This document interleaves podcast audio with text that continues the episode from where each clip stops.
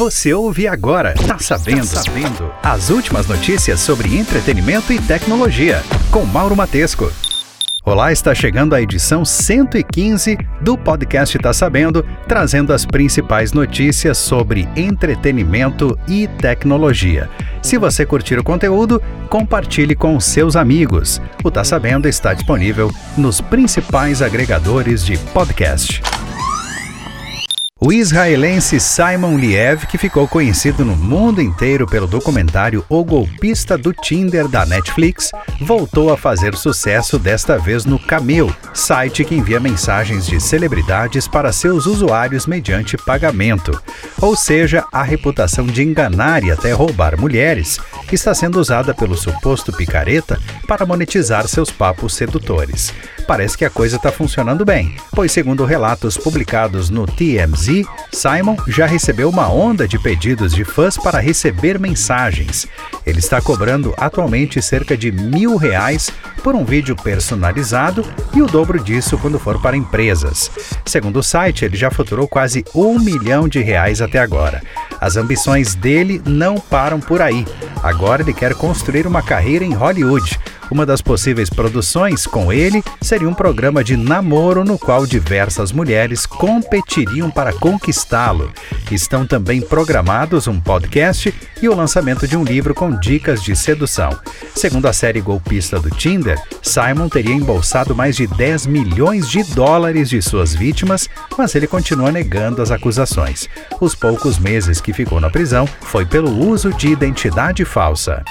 A gigante argentina do e-commerce Mercado Livre anunciou os resultados financeiros do quarto trimestre de 2021.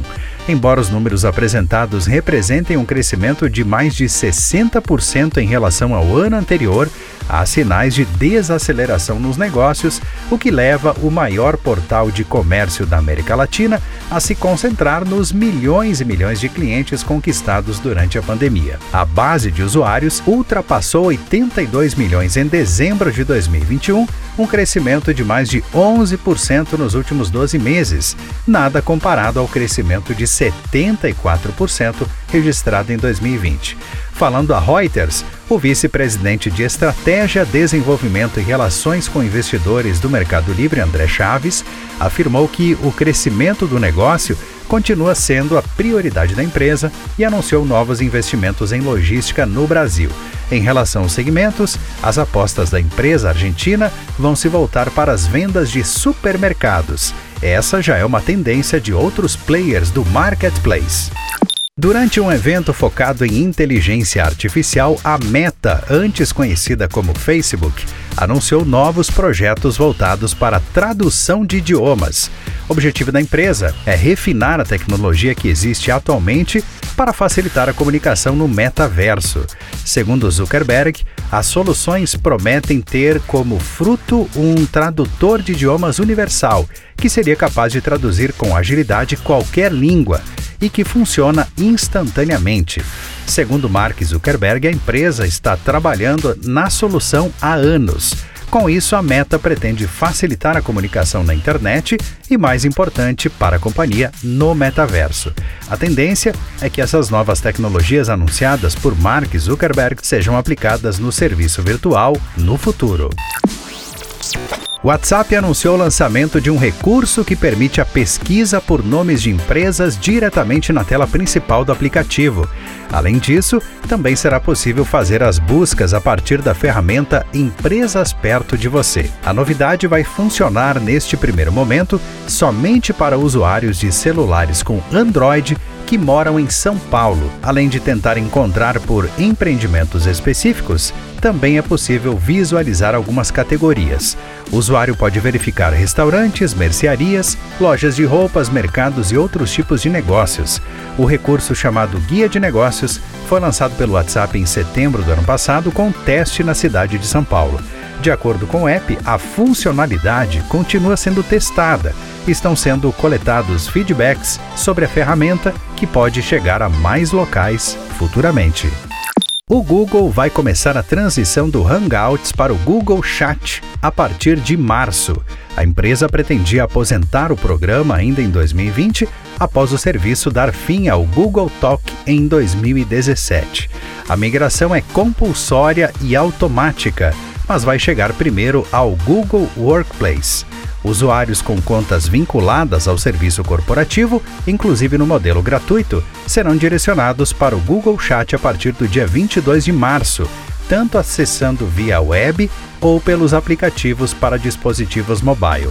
Assim como aconteceu no Google Talk, todas as conversas históricos serão importados automaticamente, a não ser que o usuário deliberadamente apague seu histórico de conversas. 18 anos depois, finalmente os fãs do Tears for Fears ganharam um novo trabalho. Nominalmente The Typing Point, é o sétimo álbum do duo formado por Roland Orzabal e Kurt Smith, mas apenas o quinto que de fato foi feito pelo duo. Isso porque na década de 90 eles se separaram e os dois LPs lançados naquela década foram discos solo de Holland Orzabal, lançados como sendo o Tears for Fears. O novo álbum do duo tem 10 músicas em 42 minutos.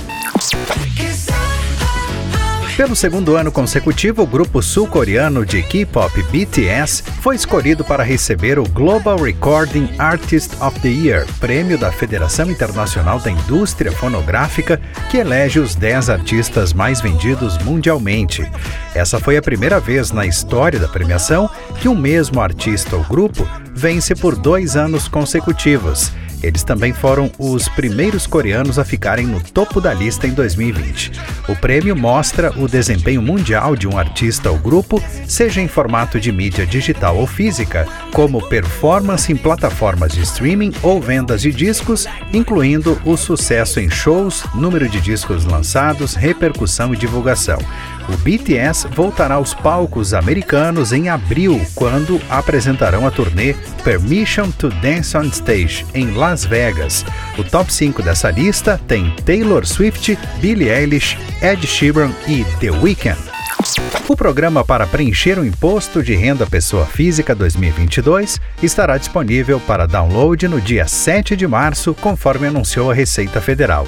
Na mesma data, terá início o prazo de entrega da declaração referente ao ano base 2021.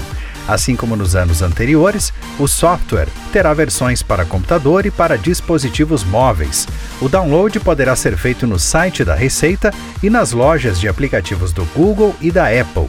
Neste ano, os contribuintes terão acesso à declaração pré-preenchida em todas as plataformas disponíveis, que será liberada em 15 de março para quem tem uma conta gov.br do tipo prata ou ouro. Outra novidade em relação ao Imposto de Renda 2022 é a possibilidade de receber a restituição e pagar o DARF via Pix. O prazo de entrega do Imposto de Renda Pessoa Física deste ano será encerrado às 23h59 do dia 29 de abril. A expectativa da Receita é receber mais de 34 milhões de declarações este ano. O ranking de Onboarding Digital 2021 revelou que existem atualmente mais de 250 milhões de contas digitais abertas no Brasil, ou seja, 117% da população estimada do país. O que mais impressiona na pesquisa realizada pela Ideal e Cantarino Brasileiro é que nesse grupo continental de contas, pelo menos 115 milhões foram abertas entre janeiro e setembro do ano passado. No entanto, a maioria dos usuários de contas digitais, ou seja, 64%, continua também operando com bancos tradicionais. A pesquisa foi realizada de forma totalmente online, com mais de 2 mil pessoas em todo o país, entre 17 de novembro e 13 de dezembro do ano passado. Shin Pen desembarcou em Kiev, na Ucrânia, para dizer ao mundo a verdade sobre a invasão russa no país. Segundo o site da revista Newsweek, essa afirmação é um comunicado oficial divulgado pelo gabinete do presidente da Ucrânia. O ator e diretor de cinema está filmando um documentário sobre o conflito. Essa não é a primeira vez que Shin Pen visita o país. Em novembro do ano passado, ele já teria iniciado esse trabalho conversando com militares ucranianos e documentando o Mar de Azov. Assim que chegou, o ator foi ao gabinete do presidente para conversar com a vice-primeira-ministra, jornalistas locais e membros das Forças Armadas ucranianas. Shin já se envolveu em várias campanhas anti-guerra e operações humanitárias na última década. Além disso, criou uma organização sem fins lucrativos chamada CORE, em resposta aos terremotos do Haiti em 2010. Turma da Mônica Lições vai chegar ao Amazon Prime Video.